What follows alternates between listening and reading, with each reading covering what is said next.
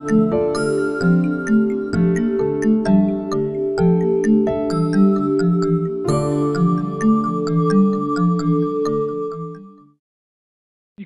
Começar por, em primeiro lugar, por, por dar as boas-vindas e agradecer, obviamente, a disponibilidade do José Teotónio uh, para, para, estar aqui agora, para partilhar este, este momento aqui connosco. Portanto, estamos hoje numa mais, em mais uma conversa, mais uma conversa de risco. Uh, portanto, José Teotónio, CEO do Grupo Pestana, licenciado em Gestão pela Universidade Católica Portuguesa, uh, tem vindo a construir e tem vindo a construir uma carreira absolutamente de exceção sempre muito dedicada e ligada ao setor do turismo, em funções governamentais, na administração pública uh, e desde o ano 2000 no maior grupo português do setor, o Grupo Pestana.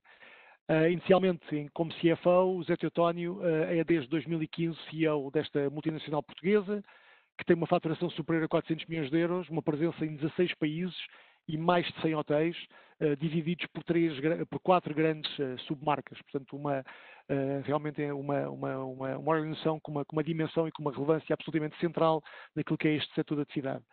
Um, é subejamente conhecido o impacto e a relevância do setor do turismo na nossa economia, uh, o seu peso no PIB, o seu peso no, no emprego, na balança de pagamentos do país, uh, mas também, por outro lado, se ao longo dos, últimas, dos, dos últimos meses fomos ouvindo as notícias relativamente ao impacto da, da, da crise sanitária que vivemos do Covid-19, claramente que o turismo esteve sempre num ponto muito central e uma posição muito central desse impacto. Profundamente afetado uh, por várias razões, uh, enfim, uh, fazendo aqui uma inversão àquilo que tem sido uma, uma, uns, uns, últimos anos de grande sucesso e de grande implantação, não só da marca de Portugal, não só da marca Portugal, mas também de várias das, das empresas portuguesas ligadas a este setor, nomeadamente do grupo do grupo Pestana, com enfim, já a dispersão internacional que já tem. Portanto, eu, enfim, como disse primeiro, os, minhas, uh, os meus, reiterar os meus agradecimentos ao José Teotónio por estar aqui connosco. Uh, e, e, a minha primeira pergunta, uh, Zé, eu tenho enfim, o privilégio também de ser amigo do Zé já há alguns anos, portanto vamos tratar por tu, portanto não vamos ter aqui uma grande, uma grande informalidade. Um, mas a minha primeira pergunta era, tinha a ver que, até o momento, enfim, com todo este enquadramento, com tudo aquilo que estamos aqui a passar, qual é que foi o grande impacto do coronavírus no Grupo Estana, quer em termos operacionais, quer em termos financeiros? Muito obrigado. Obrigado ao Pedro também por, por este convite e esta oportunidade de estar aqui este, este bocadinho. Bom, o maior impacto uh, é, para teres uma ideia, nós uh, estávamos no final de fevereiro a comemorar o melhor fevereiro de sempre, hein? portanto, janeiro e fevereiro também não são os grandes meses do turismo, mas de qualquer maneira tinham sido os melhores dois meses para o grupo e também, nomeadamente no turismo aqui em Portugal e estávamos a comemorar o centésimo hotel. Tínhamos acabado de abrir o centésimo hotel em Nova York, que era o primeiro de Nova York. Portanto, além das outras atividades, eh, a hotelaria é a principal e estávamos a comemorar o centésimo. E isto foi no dia 29 eh, de fevereiro, ou 28 de fevereiro. Depois, no dia 9, fechámos o primeiro hotel e no dia 31 de março tínhamos todos fechados em Portugal. E na Europa também já. Na Europa foram Acho que Londres ainda esteve aberto, dias no mês de abril. Uh, o, hotel, o hotel de Nova Iorque, por exemplo, esteve aberto 15 dias, portanto, abril, comemorámos o centésimo, e 15 dias. E houve uma altura, alguns ali em maio, quando fecharam os últimos, que o Brasil, em que tivemos todos fechados, portanto, 100, 100 unidades, todas fechadas. E para teres uma ideia, em Portugal, uh, na hotelaria, depois temos outros negócios, temos o, nomeadamente a parte imobiliária e a parte do Golfo, que já reabriu alguns no mês de maio, mas na parte hoteleira, em abril e maio, não se passou uma fatura, não é? Um, única, um único euro de, de faturação. Houve duas ou três unidades que estiveram parcialmente abertas, porque apoiavam o pessoal médico, uh, que nos tinha sido solicitado, mas pronto, era em regime em regime de responsabilidade social, portanto não havia faturação. E, portanto, é isto o impacto que tem. O impacto que tem é realmente algo que era completamente imprevisível e que praticamente nos fechou, nos fechou, a, nos fechou a atividade durante dois meses, eh, maio e junho, abril e, ma, abril e maio completamente fechados. Em março já tínhamos tido uh, cerca de uma, cerca de dois terços da atividade e agora estamos a recomeçar em junho, mas muito devagarinho. estão cerca de 5% dos quartos que nós temos abertos. É isto que é o Portanto, é um impacto enorme numa atividade, atividade de bandeira que está em grande crescimento. Obviamente, obviamente. E atendendo, enfim, isso é um, se queremos ter aqui uma, uma boa reflexão daquilo que é, um, que é uma disrupção, essa é uma, uma, grande, uma grandíssima disrupção. Qual é que foi o grau de preparação que sentiste na organização para fazer face a um evento que, ao fim e ao cabo, dizer, a probabilidade uh, de, sua ocorrência era muito reduzida, quer dizer, enfim, o, a, a, probabilidade de ocorrência de uma pandemia, para teres uma ideia, só para dar aqui alguma cor, a ONU realiza um, um, um, aquele que será o maior survey global de riscos em todo o mundo, onde nós, enfim, ouvimos mais de 4 mil empresas espalhadas pelo mundo e a última, a última edição desse evento, que foi em 2019, uh, o risco de uma pandemia aparecia, aparecia no lugar número, número 70. Portanto, estamos a falar aqui de um. Não havia uma percepção sobre esse risco. Portanto, qual é que foi o grau de preparação que tu sentiste? Ou seja, como é que tu sentiste que a organização conseguiu fazer face a um impacto e uma disrupção tão violenta como a que vocês sentiram neste, neste período? Não, aqui há, há, dois riscos, não é? Portanto, o primeiro é um fator completamente uh, inesperado, não é? Eu, eu, costumo dizer, contar o meu, o meu caso pessoal. Eu, no dia 7 de março, estava em Twickenham a ver um jogo que era o de rugby, o Wales, Inglaterra, para as seis nações, com 85 mil pessoas. E, portanto, e no dia não estava Em distância social, não é? Em distância social. era isso que, eu, que se esperava, não é? Que se esperava que pudesse acontecer. Uh, Pronto, aqui quais são os graus de preparação da, da sociedade? A dois níveis. Primeiro o operacional e depois o financeiro. É claro que no financeiro uh, nós vínhamos de três anos fantásticos na, no setor do turismo. O setor do turismo é ciclo. Tinha tido um, um, um, dois anos fabulosos, que era 2007 e 2008. Depois teve vários anos de crise, cinco anos muito complicados, mas não era uma crise como esta, não era, não era uma crise em que houve uma redução substancial da atividade urbanos em reduções de 30%, 40% da atividade, mas não era, era parar a atividade, não é? Foi o que aconteceu desta vez. E, e depois recuperou a partir de 2013, mas só para teres uma ideia, o ano 2007, os, os níveis do ano 2007, que tinha sido o melhor ano até, até aí, só foram conseguidos ultrapassar em 2016, portanto, nove anos depois. Uh, e, portanto, depois houve três anos fantásticos, 2017, 2018 e 2019 foram três anos fabulosos, principalmente aqui em, em, em Portugal. Portanto, as empresas que uh, nessa altura estavam abertas, como era o nosso caso, a funcionar. No nosso caso, somos uma empresa familiar, onde o acionista não exige dividendos. Portanto, isto funciona também um bocadinho como uma family office. O dinheiro que aqui é gerado vai aqui ser mantido e, portanto, é aqui que vai ser reinvestido dentro da própria organização. Então, dá músculo financeiro, se quisermos, para um choque destes tão grande, é? que é parar a atividade total. Portanto, do ponto de vista financeiro, obviamente, há aqui uma série de medidas que foram tomadas, que têm a ver com poupança de, de custos, eh, mas também proteção de parceiros, porque o Grupo Gera, principalmente na Madeira e em algumas outras áreas, ali na zona do Alvor, etc., e para algum tipo de parceiros, é muito importante. E se nós parássemos, por exemplo, pagamentos, se parássemos uh, uh, ou atrasássemos sequer, isso faria, teria um impacto muito grande uh, nessas, nessas organizações e nessas empresas. Portanto, estou a fazer aí também essa gestão, mas também com aqueles que eram os nossos principais fornecedores, também trabalhar com eles, no sentido também de conseguirmos programas de redução de custos.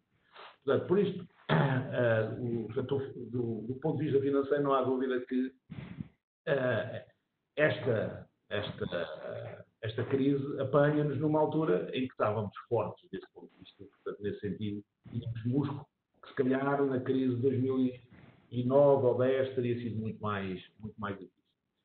Do ponto de vista operacional, realmente era conseguir lidar uh, e, e, e, é fechar unidades. Fechar unidades é, é uma coisa que custa, uh, é muito trabalho e uh, é muito trabalho e é um trabalho penoso, porque estamos a fechar aquilo que é o nosso local de trabalho, não é?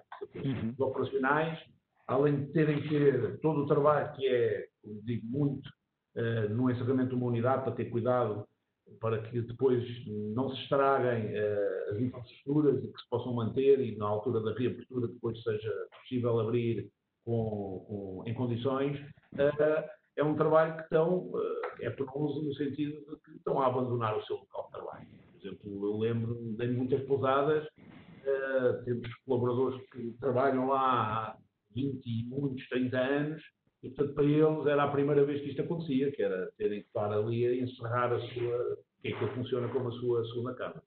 Pronto, a organização mostrou aí que tinha esta agilidade e esta flexibilidade para, como vos disse, em três semanas uh, temos fechado em Portugal as 73 unidades que tínhamos em Portugal, foram todas encerradas, e tais duas ou três que estavam abertas, mas não estavam abertas com os serviços, estavam abertas para poder receber só uh, a parte até de quartos, não havia cá restauração, não havia mais nada a funcionar. Pronto, uhum. foi também um desafio, mas um desafio em que se mostrou que há aqui uh, agilidade e flexibilidade operacional. Muito bem, muito bem. E agora, quer dizer, agora que, enfim, que por um lado estamos a aproximar da época alta em muitos dos vossos hotéis, nomeadamente os hotéis, enfim, no hemisfério norte, em Portugal, estamos claramente aqui a, a aproximar-nos da época alta uh, e que estamos a olhar aqui para um, enfim, talvez mais lento do que nós gostaríamos, porque ainda há, muito, há um grau de incerteza muito grande, mas como é que têm estado a implementar a operacionalidade do regresso ao trabalho? Ou seja, como é que estão agora a olhar para esta reabertura dos hotéis Uh, especialmente nesta zona onde uh, boa parte do ano se faz neste período, portanto que me dei entre maio, junho até setembro, outubro, uh, como é que estão a olhar para esta reabertura dos vossos hotéis? Que medidas é que têm estado, têm estado a, a, implementar para garantir essa operacionalidade? É, aqui há, dois, há medidas a dois níveis. Por um lado, há, há os estándares, não é? Hoje é preciso, crucial é dar confiança, dar confiança ao consumidor e dar confiança também aos nossos colaboradores. Portanto, também aí, nisso, obviamente, uh, havia já uma experiência grande em termos de estándares de, de, de hotelaria. Uh, por exemplo, na parte de, nós chamamos F&B, portanto, os brasileiros chamam A e B, que é alimentação e bebidas. Food and beverage. Que já são implementadas, que é o, as medidas que já são implementadas, que é o, ao nível do HCCP, são medidas de grande rigor e já de grande grande higienização. Portanto, não, houve grande, não há aí grandes alterações. É muito mais ao nível de, de, de criação de circuitos novos que permitissem uh, a tal distanciamento social e, e, permitissem dar mais confiança aos consumidores. Portanto, mas do ponto de vista operacional, mesmo naquilo que nós chamamos a limpeza dos quartos, o housekeeping, etc., utiliza-se algum outro tipo de materiais, materiais um bocadinho mais fortes, e isso implica, por vezes, mais tempo de limpeza e, principalmente, haja intervalos entre os clientes saírem e poder começar a limpeza e a limpeza ser terminada e os clientes poderem voltar a. Portanto, se quisermos fazer as coisas bem feitas, isso implica. É, mas, de resto, não, não, há, não há grandes complicações e temos visto já das unidades que estão abertas. Também é verdade que as unidades que abrimos são as unidades com áreas comuns muito grandes, eh, por exemplo, algumas das pousadas, quer dizer, o metro quadrado a quantidade de metro quadrado por cliente é enorme, portanto, também facilita este tal distanciamento e esta tal uh, distância de circuitos. Mas o que temos aberto, tem-se visto que não é aí o, o, o, grande problema. O grande problema, no fundo, é uh, as pessoas ganharem confiança de que podem ir às unidades hoteleiras e, e, em termos de mercado, é percebermos que o mercado nacional está realmente a, a responder e começa a viajar e começa a utilizar, e isso obviamente é positivo, mas o mercado nacional é claramente insuficiente para aquilo que é uh, para teres um, um, ano turístico minimamente razoável. E, portanto, o grande desafio é uh, captar os mercados internacionais. Captar os mercados internacionais passa por a aviação.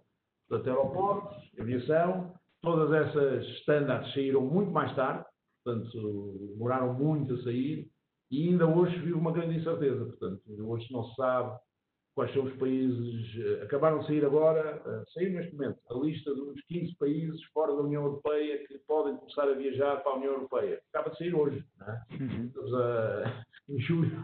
Uh, o próprio mercado. Uh, governo uh, inglês ainda não definiu quais são os países onde é possível viajar sem e quando os ingleses voltarem não tinham que fazer quarentena. Obviamente que isto tem um impacto muito grande naquilo que é as escolhas dos consumidores e naquilo que é enfim, o, o, turismo, o, o ano turístico. E, portanto, vive-se quase numa gestão que é praticamente dia a dia, uh, em que os cenários uh, mudam muito. Uh, há, há, um mês estávamos num, num cenário pessimista, mais pessimista, quase de catástrofe. Há 15 dias as coisas começaram a melhorar e a melhorar substancialmente. Depois, com alguns acontecimentos e algo que começou aqui a, a piorar outra vez um pouco, não, não tão não num sinal de catastrofismo, mas uh, de, de, dificuldades e principalmente de gerir muito esta incerteza. Pois é, realmente uma, uma situação, enfim, complexa e, como estavas a dizer, é, a previsibilidade é muito pequena porque eu imagino, quer dizer, que a flutuação daquilo que é, uh, daquilo que é a procura está completamente correlacionada com essa disponibilidade das pessoas se moverem, não é? E, poderem, e poderem viajar e poderem, e poderem deslocar-se, sem dúvida nenhuma. Havia uma, uma questão que gostava de colocar, porque recentemente há um, enfim, um editor eh, bastante famoso do Financial Times, o Tim Hartford, Uh, e, e, que tem uma coluna muito interessante, uh, que é o Undercover Economist, e ele falava muito num dos, numa das, das, colunas que ele escreveu recentemente uh, sobre o motivo pelo qual nós falhamos na preparação para eventos, para eventos catastróficos um, e referia a algum, algum, algum desses motivos. Uh, e depois de, deixava no ar a questão que era se da próxima vez estaremos mais preparados, ou seja, se face àquilo que é a possibilidade e a previsibilidade de emergência de, de, de eventos e de acontecimentos que tenham uh, este grau de impacto, mas que são ao mesmo tempo eventos de muito baixa frequência e muito difíceis de antever, quando acontecerem, se realmente no futuro as empresas, a sociedade, até o poder político estará mais preparado. Qual é a tua visão sobre isso? Achas que isto ajudou-nos a preparar mais para o futuro? Enfim, criámos aqui algum conjunto de ensinamentos que nos vão ser úteis? Não, claro, eu acho que sim, vai, vai, vai ajudou-nos uh, a estar mais preparados para um, um, acontecimento como este, não é? Não nos surpreender uh, outra vez tanto como este nos, surpreendeu mas há, as organizações, se calhar vão aparecer outros acontecimentos tão inesperados como este e que as organizações podem não estar preparadas, não é? Se calhar não tão catastróficos e, e não tão abrangentes uh, de todo um setor. Este setor do turismo parou todo a nível mundial, é? Portanto, uhum.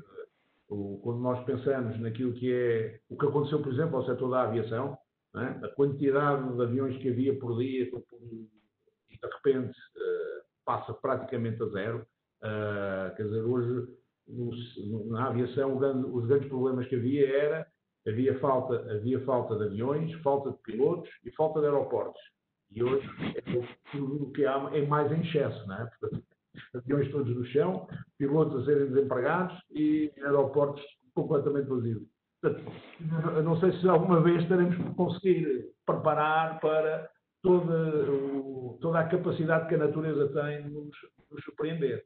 Mas, obviamente, ajuda-nos uh, ajuda-nos uh, a tomar eh, medidas e a preparar as organizações, nomeadamente em termos da sua necessidade de ser ágeis, a necessidade de ser flexíveis, para poder responder rapidamente a cenários que são imprevistos. Muito bem.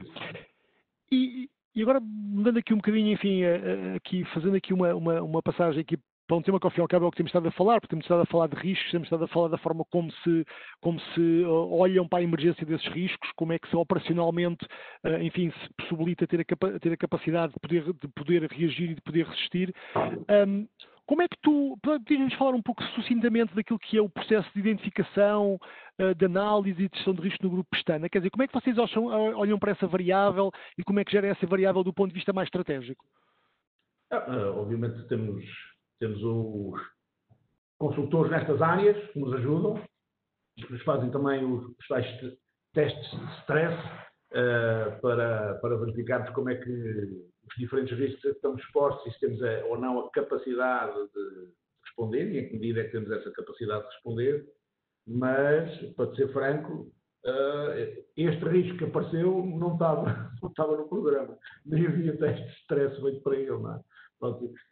Agora tem sido um bocadinho nesta, nesta, nesta fase, que é um bocado uh, fazer os cenários, e portanto dentro dos cenários, cenário de catastrófico, que é continuar parados durante não sei quanto tempo qual é a capacidade que a organização tem, depois uhum. cenários mais uh, ainda pessimistas, depois o intermédio e depois mais o otimista, e portanto, enfim, gerir aqui um bocadinho isto e ir percebendo como, é que, como é que são os riscos que a organização tem e como é que ela terá a capacidade de dar resposta.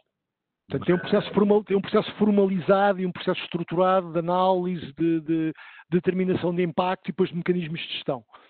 É, é um, um bocadinho isso, mas este tem sido feito nesta fase, não é? Não, não, estava, não estava planeado. Não havia nenhum planeamento sobre uma pandemia que era sem roteiro no meio. Não havia nada. Pois não, não estavam sozinhos nisso, como eu te referi, não é? Quer dizer, era, era, era o, risco número, número, número 60, portanto, da nossa, do nosso survey, portanto, não era, não era só um tema, um tema vosso. Uma coisa é fechar uma, ou fechar uma unidade, ou às vezes até fechar uma geografia, isso, isso poderia ser a acontecer, e, portanto, questão de diversificação e, e agora fechar a, a atividade toda, não, não estava previsto. Obviamente, obviamente. Um, uma das questões, enfim, que também tem, que tem, que tem, que tem se falado muito da, da, uh, na sequência deste processo é que todo, enfim, é que tudo aquilo que nós vivemos, o facto de termos, enfim, a emergência do teletrabalho, da digitalização, fez acelerar todo esse conjunto de, uh, uh, de tendências que já existiam, portanto, enfim, a digitalização já era um tema perfeitamente em cima da mesa para muitas organizações, o, mesmo o tema do teletrabalho já era, muito, já, era muito, já era bastante utilizado, mas obviamente que esta situação que nós vivemos conduziu aqui a uma grande aceleração.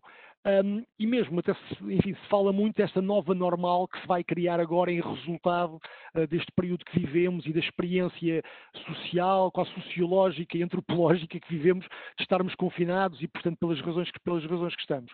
A questão que eu gostava de colocar era qual é que achas que vai ser essa nova normal para o setor do turismo? Ou seja, como é que o setor do turismo, face a estes movimentos, que são movimentos de disrupção e de modificação de comportamentos, eh, de eh, eh, modificações sociais, de formas de estar, de formas até de impacto no lazer, como é que tu achas que esta nova normal se pode, de alguma forma, enfim, apresentar para o setor do turismo? É.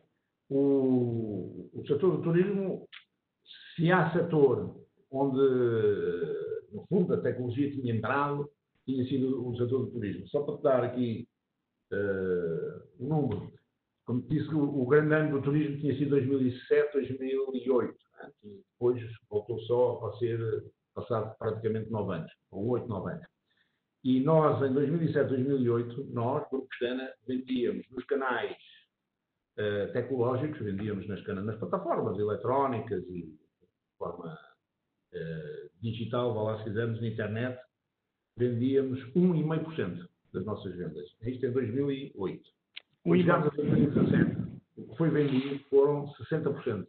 Portanto, isto mostra qual é a evolução do setor do turismo. Portanto, se é um setor que entrou, uh, e não, são, não é só canais diretos, não é? Há canais diretos, mas é também os canais especializados, mas que são plataformas, as OTAs, as mais conhecidas é a Bookings ou a Expedia, mas uh, há uma série delas, todas uma delas. E nós não pomos nos tais outros 40 que estamos aqui a falar, não estamos a pôr, estamos a pôr como se não fossem vendas digitais, as vendas que os grandes operadores fazem, como por exemplo a TUI, a, o TUI Thompson, uh, onde elas antes vendiam, eram grossistas e vendiam através de redes de agências de viagens. E hoje, obviamente, grande parte do que vendem já vendem também através das suas brochuras digitais. Mas para nós, como nos chega via um operador tradicional, lá, nós não contamos nos tais, nos tais 60% de vendas online. Portanto, isto mostra o que é que foi a revolução do, do modelo de negócio. Portanto, se há sítio onde o digital entrou e transformou completamente o processo, o modelo de negócio foi, foi o setor do turismo.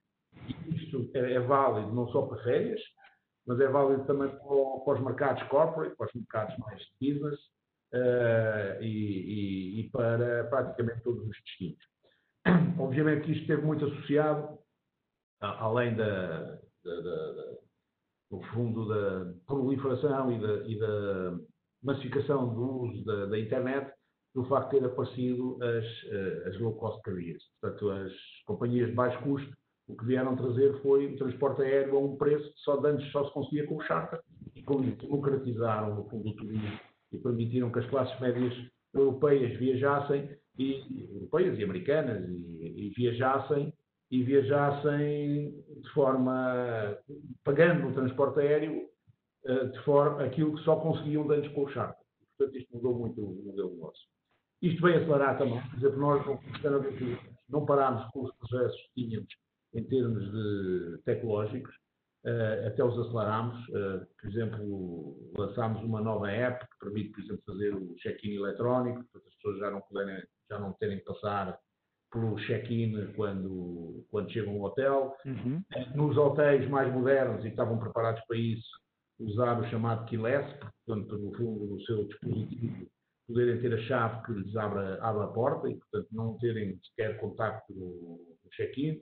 Se quiserem eh, também, através da app, fazer marcação eh, do, do, restaurante, até podendo escolher imediatamente a emenda, marcando horas eh, e depois podendo fazer, que é algo que criámos, que é podem ir ao restaurante e estar num restaurante como está normalmente, ou então fazer o delivery. Podem ir buscar a, a um sítio perto da cozinha e levar para o seu quarto e comer dentro do seu quarto ou em áreas que são, são destinadas para isso. Uh, e poderem fazer tudo isto de forma eletrónica, incluindo o check-out, também é a mesma coisa, uh, que se tiverem a possibilidade fazem o fast check-out e, portanto, uh, aprovam a conta e na sua app e, e fica e depois também fatura que vai via, via também um, e-mail. Portanto, tudo isto acelerámos e acelerámos este, estes processos, como acelerámos os processos de alteração também de, de, do nosso front office, portanto, era um, sempre que se quer mexer num front office, cria problemas operacionais. Obviamente, quando os hotéis estão todos fechados, não há problemas operacionais. E, portanto, acelerámos a mudança toda do front office também, com uma nova versão e, e mais, mais moderna e mais uh, pronta para, para fazer hoje as, as link, a gestão dos diferentes canais uh, eletrónicos que depois são necessários. Uh, fizemos alguma formação também em outros programas que são, começámos a utilizar, seja na área de revenue management, seja na área de vendas. Portanto, esse tipo de trabalho foi, continuou. Obviamente que todos aqueles projetos que não eram estruturais, uh, aí pararam. E parámos, parámos todos. Portanto, acelerámos a parte que era estrutural e parámos tudo que não era, que não era estrutural. Uh, em termos de, de, mercado, como é que se vê em termos de o turismo, nomeadamente de férias e o resort, é uma atividade de pessoas para pessoas e de serviço. Portanto, as pessoas querem continuar. Há muitas pessoas que não querem ir de férias agora, medo, ou têm receio, ou têm pouca confiança, mas as que querem, querem serviço. Querem serviço com segurança, mas querem serviço. Portanto, estão, estão disponíveis a mudar alguns procedimentos. Por exemplo, uh, em hotéis é muito comum haver aquilo que é os cheat-ins, que é no fundo alguém quando faz um check-in, escolher a hora ou para o pequeno almoço, ou para o almoço, ou para o jantar, escolhe, escolhe a hora, e portanto há dois cheat-ins. Por exemplo, o jantar ao das sete e meia, ou das sete às nove, e depois ao das nove às onze e isto para o inglês ou para o alemão é algo que é comum e que não aceita bem. O português ou o espanhol nunca aceitaria isto. Portanto, agora percebe que é por razões da sua própria segurança e, e, não haver tudo ao mesmo tempo dentro do restaurante. Portanto, poder haver ali os sittings e é algo que quem vai aos, quem está a ir aos hotéis aceita, até aceita sittings para o pequeno almoço, que é uma coisa que eh, era um bocadinho impensável. E, portanto, quem vai quer serviço, está disponível a mudar procedimentos onde poder ter, poder ter mais segurança e, mais confiança. E tu achas que há alguma alteração substantiva do ponto de vista do mercado, do ponto de vista da procura, mesmo numa fase, enfim, que já passamos esta alteração sanitária, que já temos uma, enfim, que já não se fala de Covid, já temos uma vacina, enfim, as coisas voltaram sanitariamente ao normal. Tu achas que há alguma tendência que vai ficar fruto deste período e que vai de alguma forma conformar essa, essa nova forma da procura se posicionar uh, no, no, vosso setor? É, o, o, quer dizer, quando houver. Uh, há um setor que está a sofrer bastante, que é o nós chamamos aqui o, o mais. O mais é, no fundo, os incentivos, os meetings, as reuniões corporativas, etc. Portanto, este, este setor, uh, congressos, reuniões de incentivos, etc., esse é o setor que está a sofrer bastante. Por exemplo, em Portugal, Portugal estava na moda e era onde muitas das, das empresas e das organizações estavam a fazer os seus encontros e, e tudo isso acabou. É? Portanto, foram, foram postergados, como dizem mais uma vez usando a palavra brasileira, foram postergados para, para o ano seguinte e vamos ver se eles vão ocorrer uh, ou não. Uh, ou então foram mesmo anulados. Portanto, e este é o setor que, que mudará. Este setor é um setor que voltará caso haja a tal vacina ou haja uma redução da, da pandemia ou haja um médio que seja relativamente fácil e que seja seguro no tratamento. Mas até lá é, aquele, que é o segmento que se tem visto que tem sido mais difícil. Mesmo naqueles países onde reabriu mais cedo, eh, Singapura e algum China, etc., tem sido o setor, tem sido o segmento da oferta turística mais mais atrasado e, portanto, tem diminuído mais.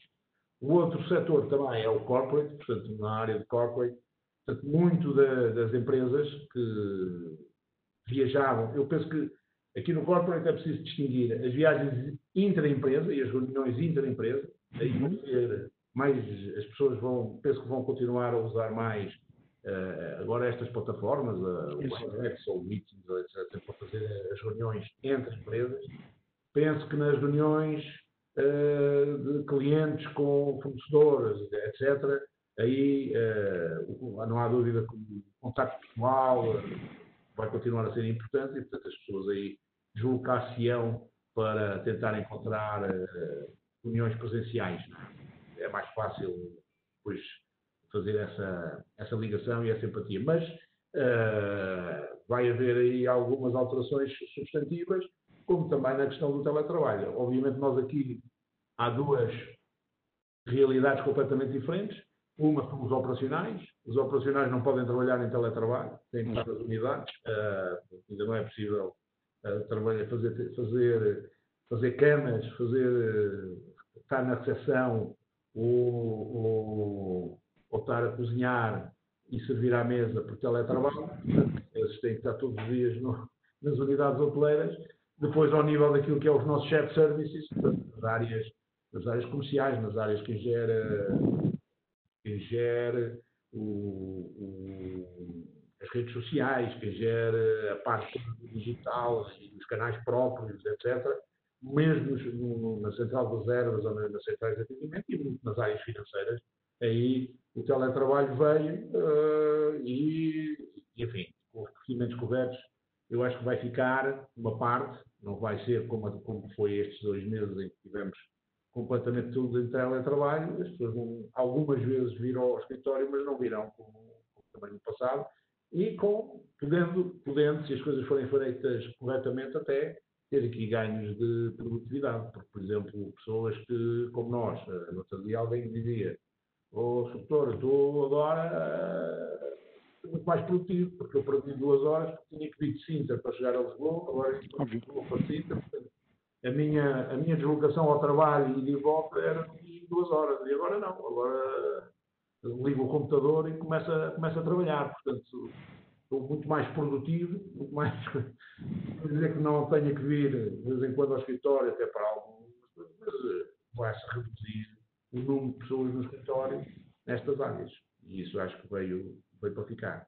Sem dúvida. E agora, como, como, como última questão, uh, pedia-te aqui um pouco uma, enfim, um ponto de vista, uma opinião e também uma reflexão sobre, uh, uh, do ponto de vista pessoal e do ponto de vista enquanto líder empresarial, que impacto é que esta crise teve na tua forma e na tua visão sobre a liderança? O que é que tu achas que vai permanecer? Não é? Porque isto foi um, algo que nos, enfim, mexeu connosco, que nos tocou a todos, não é? No teu caso particular, como é que isto impactou a tua, a tua forma de liderar e a tua visão sobre a liderança? Então, a primeira, a primeira, a primeira coisa foi uma experiência, uma experiência que não estava preparado, mas gostei, não é? Eu costumo dizer que estive aqui há algum tempo em que uh, liderei uma, uma startup, que era, no fundo, uma startup, porquê? Porque tinha não sei quantos milhares de trabalhadores, tínhamos 3 mil e tal trabalhadores, e não tínhamos um zero de faturação, não é? diziam, e diziam que éramos muito valiosos. Portanto, diziam que a marca vale muito, a empresa vale muito, mas faturávamos zero e tínhamos 3 mil trabalhadores. Portanto, isto aqui a questão de uma startup. Isto foi, pronto, já pensava que não me ia acontecer ao longo da minha vida e, portanto, esse aspecto foi positivo, foi enriquecedor. Mas, eh, enfim, mas na, na liderança, o que é que é, é importante? É importante é, é, é perceber isso, é, é, perceber também que é muito importante ter boas equipas, já, e portanto ter equipas que são uh, multifacetadas, uh, ter equipas que não são só de eh, de yes men, equipas que conseguem uh, pensar até de formas diferentes e que nos ajudam uh, ainda depois uh, a ver os diferentes ângulos e a avançarmos, enfim, dentro das, das hipóteses que havia, por, por, caminhos que às vezes não eram os caminhos mais, mais, mais fáceis e, e mais óbvios. E, portanto, nesse sentido também foi um, a aprendizagem valeu a pena, no fundo, investir, vale a pena investir em ter equipas uh, multifacetadas, mas, mas que sabem, quando se decide, sabem todas uh, estar no mesmo, no mesmo trilho.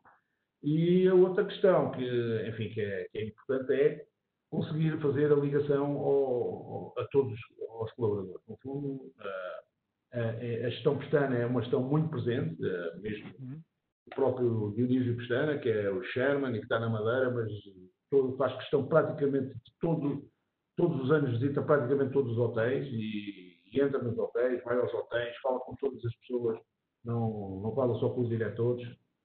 Uh, e, portanto, é uma gestão muito, muito presente e muito próxima. Uh, mas quando as pessoas se fecham todas em casa e está tudo, está tudo confinado, como é que nós conseguimos manter, no fundo, esta ligação e fazer uma ligação à, à empresa. E, portanto, ter que criar aqui comunicações com alguma regularidade, comunicações com verdade, explicando às pessoas uh, como estamos, as situações em que estamos, com o, que medidas que tínhamos que tomar. Nós tivemos que ir para o layoff simplificado e, portanto, porque é que íamos tomar estas medidas, porque é que era preciso tomar estas medidas tentando, obviamente, não, não fazer com que não houvesse uma redução substancial naquilo que era o rendimento líquido das pessoas, mas ter de tomar estas, estas decisões, uh, pronto, uh, e explicar isto com, com, com, verdade, está disponível para responder às questões, e portanto fizemos isso ao longo, uh, ao longo deste período, de forma com alguma regularidade, para que, primeiro, as pessoas estivessem inteiradas daquilo que era a realidade da empresa e daquilo que eram os caminhos que estávamos a seguir e o perceberem o porquê, da, o porquê das decisões e depois eh, para elas ficarem ligadas e, e estarem aqui próximas também da, organização, porque as pessoas também, elas, obviamente, estão aqui com os seus receios, não é? Portanto, vendo uma situação, quantas os nossos colaboradores aqui, olha, alguns têm saído com questões que dizem assim, ah, o setor do turismo não vai recuperar nos próximos cinco anos, dizia um outro, então, como não vai recuperar nos próximos cinco anos, eu quero desenvolver a minha carreira e tal, eu não sei o que mais, uh, então vou, vou sair.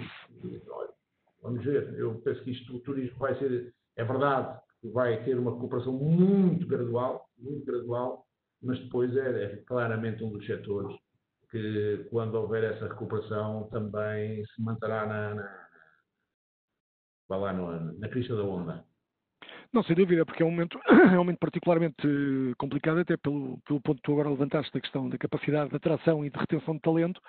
Uh, obviamente, quando há um setor que fica com, sob os holofotes de uma forma tão, tão intensa como aconteceu com o setor do turismo, uh, enfim, que se coloca todo esse conjunto, todo esse conjunto de questões, sem, sem, dúvida nenhuma. E depois, para além, também, creio eu, há aqui um impacto adicional, peço desculpa, que é a, a, vossa relevância local, não é? Quer dizer, há alguns, há algum, alguns pontos onde vocês estão implantados e têm uma forte implantação, onde obviamente o vosso sucesso também é o sucesso das comunidades locais onde estão inseridos, não é? Não, não, claro, na Madeira temos um impacto muito grande, não é? Não é o fornecedor de, de, fornecedor de bebidas, o fornecedor do pão, o fornecedor do legumes, o fornecedor do peixe, o fornecedor da carne, Uh, muitos deles, ou alguns dos mais importantes, portanto, são empresas médias, uh, em termos e então regionais, algumas delas empresas com alguma dimensão, já grandes, consideradas grandes em termos regionais e são médias em termos. Uhum. dependem muito daquilo que são, uh, que são as nossas, a nossa atividade e a atividade turística e a nossa e, e a de outros, as, as concorrentes uh, do nosso setor. E, portanto, nesse sentido, é verdade. O setor do, turismo tem esta particularidade que é um setor que dinamiza muito outros setores de atividade. já nem se fala só da restauração, mas fala-se de todo, toda a questão do, da animação, da chamada animação turística, então na Madeira, os passeios que se fazem no, seja pelas levadas, seja no mar, seja no são muitas das pequenas atividades e que vivem muito desta, desta atividade turística, para já não, para, para já não falar de outro tipo de fornecedores, ah, como lavandarias, coisas tão simples como isso. Obviamente, quando esta atividade para, sofrem também uma redução substancial naquilo que é a sua, a sua atividade. E, portanto, é preciso, é isso que eu também há bocadinho dizia, que uma das preocupações que tivemos, e especialmente tivemos essa preocupação nos sítios onde temos mais, mais peso, não, é? não, não, não tem que ter essas preocupações, tenho um hotel em Amsterdão e existem lá milhares de hotéis, mas quando temos na Madeira ou na zona do Alvor, onde temos uma grande parte da, da, da nossa da atividade económica, depende muito daquilo que é os nossos hotéis, aí temos que ter esse cuidado e temos que arranjar soluções em conjunto. Com muitos deles arranjamos soluções em conjunto. Com o nosso fornecedor de housekeeping, tivemos que arranjar uma, uma solução em conjunto. Com o nosso fornecedor de jardins, também a, a mesma coisa, porque senão eram empresas que provavelmente acabariam na insolvência. Obviamente, obviamente. Bom, e tivemos com o Zé Teutónio. José, muito obrigado pelo, pelo teu testemunho. Acho que foi um é, momento aqui obrigado. absolutamente, absolutamente fantástico e muito especial de ter aqui a tua, enfim, a tua experiência de, um, de liderança do, daquilo que é um, o maior grupo português num dos setores, num dos setores de atividade que realmente, uh, que realmente foi particularmente afetado por esta crise que nós vivemos, mas também uh, com, sempre com esta lógica de que com a crise é sempre um conjunto de oportunidades e, portanto, com certeza que as organizações, como é o caso do Pestana, que têm a capacidade de ter a resiliência e a dimensão uh, para resistir a este tipo de impactos, saem mais fortes, saem mais capazes para, efetivamente, para enfrentar o futuro de, uma, de um modo bastante mais, bastante, bastante mais otimista e, portanto, para tirarem partido também de todas estas oportunidades. Uh, como tem acontecido nos outros, nas outras, nas outras uh, conversas de risco que tivemos com outros decisores eh, elas vão ficar disponíveis eh, no nosso podcast, portanto poderão, poderão consultar, eh, consultar depois a posteriori, mas uh, queria realmente só deixar aqui um grande abraço aqui ao, ao Zé Teotónio e agradecer uma vez mais a sua disponibilidade, uh, os seus insights e a sua visão, que acho que foram muito inspiradores para todos nós. Muito obrigado, José. Não, obrigado eu, Pedro. Sim, Um, um abraço grande. Obrigado. Muito obrigado, um abraço. obrigado.